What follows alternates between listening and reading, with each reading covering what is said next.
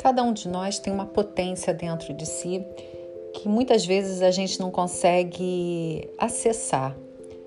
Mas quando alguém ou alguma coisa ilumina aquele espaço interno, é como se aquela semente se desabrochasse e de uma forma muito potente ela se derrama para todos os seres externos e esse derramamento ele não deixa de ser a sua retroalimentação.